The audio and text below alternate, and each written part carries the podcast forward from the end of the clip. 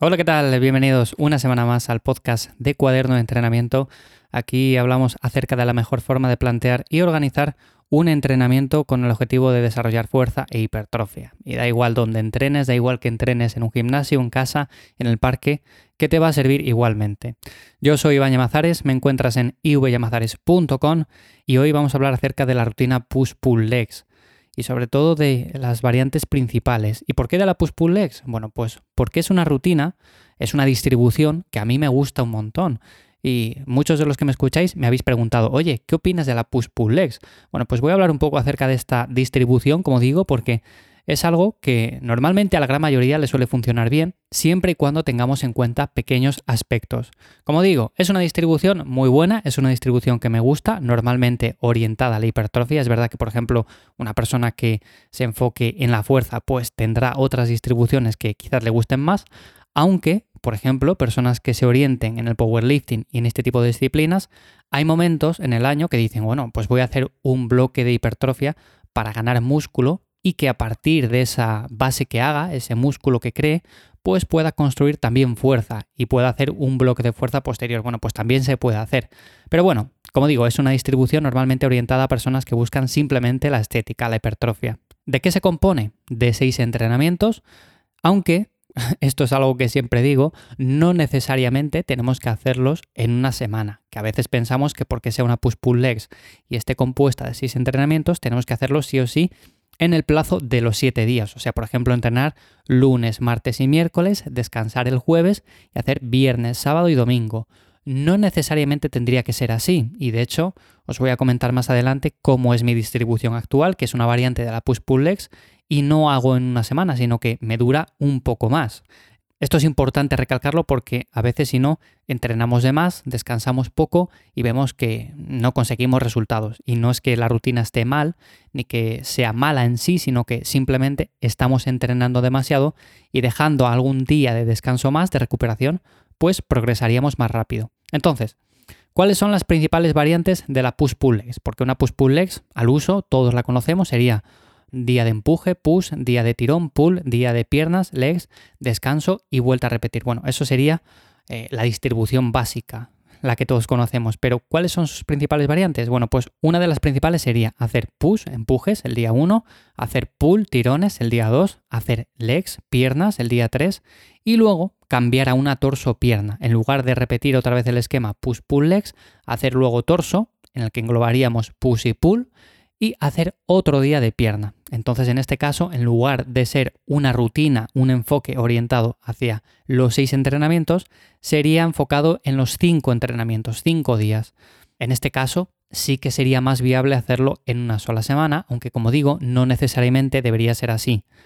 Otra de las alternativas, otra de las variantes que tenemos sería hacer push el día 1, empuje, pull día 2, tirones, legs, día 3, pierna, y luego un último día de entrenamiento en el cual englobaríamos todos los grupos musculares, que sería una full body.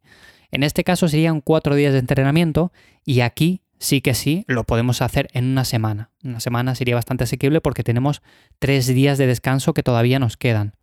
Este esquema no suele ser tan común, pero sí que es cierto que a muchas personas les funciona. A mí no es que me guste demasiado porque dedicar un día para empujes, otro para tirones, otro para piernas, bueno, pues suele estar bien, pero luego mezclar todos los grupos musculares en un solo día, en una full body, a ver, para personas que quizás tienen un tiempo un poco más limitado, que no toleran tanto volumen de entrenamiento, bueno, pues suele venir bien, pero para la gran mayoría el término medio es la mejor opción, o sea, en el sentido de que quizás seis entrenamientos sea demasiado para muchos, cuatro entrenamientos se quede algo corto para otros, entonces cinco entrenamientos, pues suele funcionar bastante bien.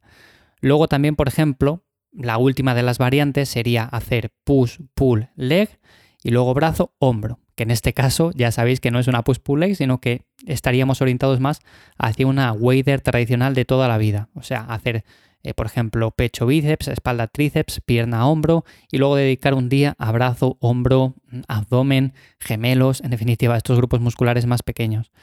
Entonces, bueno, esas son las principales variantes. Al final se puede jugar un montón con este tipo de rutinas y por lo tanto no quiere decir que estas sean las únicas. Aquí lo importante es adecuarlo a nuestro caso en particular.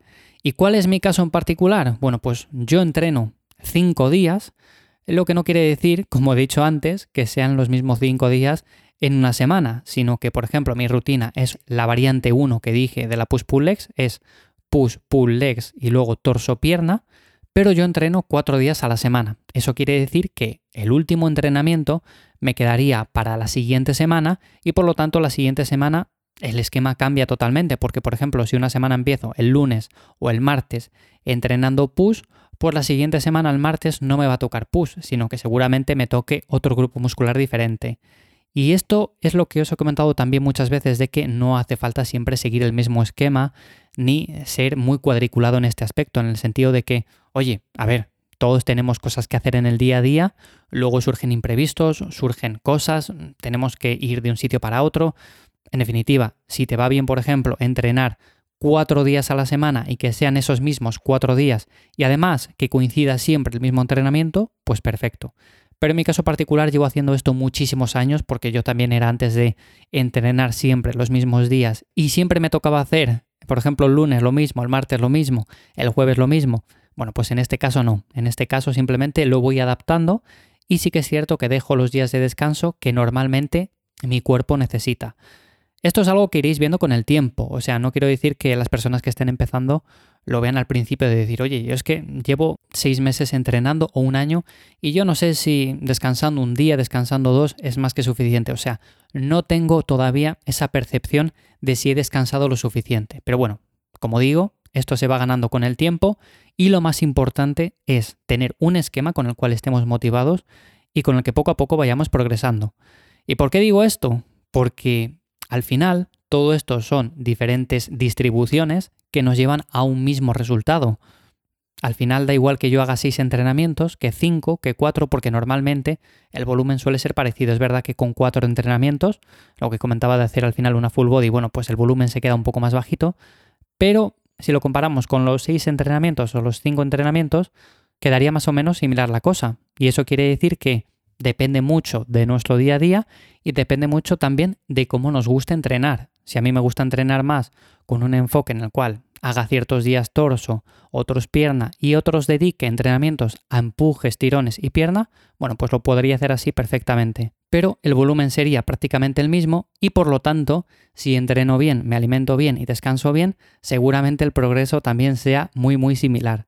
Así que, como conclusión, es una distribución que vuelvo a repetir, me gusta un montón, podemos modificarla también como queramos, a nuestro gusto, con nuestras preferencias.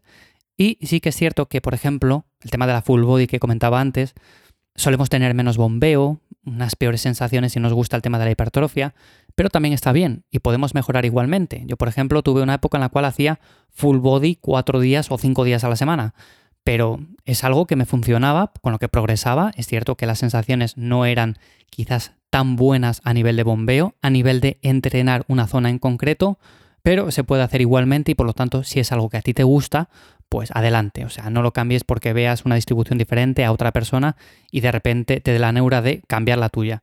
Entonces, bueno, como conclusión, buen sistema, lo podéis hacer sin ningún tipo de problema, me gusta un montón, eso sí, simplemente adecuarlo a vuestro caso en particular y no tengáis esa limitación a nivel mental de decir, tengo que hacer los entrenamientos en un bloque de 7 días. No, no es necesario, podemos hacerlo eh, que dure un poco más. Si, por ejemplo, terminamos el entrenamiento el martes o el miércoles de la semana siguiente, porque son seis días y dejamos ciertos días de descanso entre sesiones, bueno, pues también estaría bien. Al final sería como una frecuencia 1.5 o por el estilo, que sería normalmente lo que la gran mayoría le suele funcionar. Así que bueno, hasta aquí el episodio de hoy. Quería comentar un poco este tema de la push-pull legs y sobre todo las principales variantes que podemos encontrar, aunque hay muchas más. Si tenéis cualquier duda con respecto a esto, dejármela en la web ivyamazares.com. Ya sabéis que en siguientes episodios me gusta hablar acerca de cosas que me proponís, así que también podéis dejar vuestras propuestas.